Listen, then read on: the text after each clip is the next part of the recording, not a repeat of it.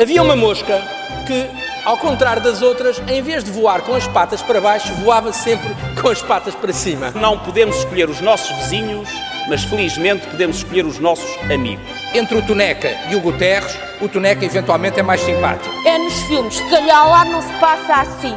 Vossas Excelências estão possuídos de uma partidarite.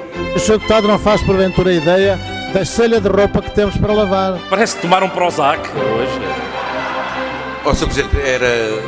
Uma graça. Não. Tudo o que se passa, passa na TSF. É verdade?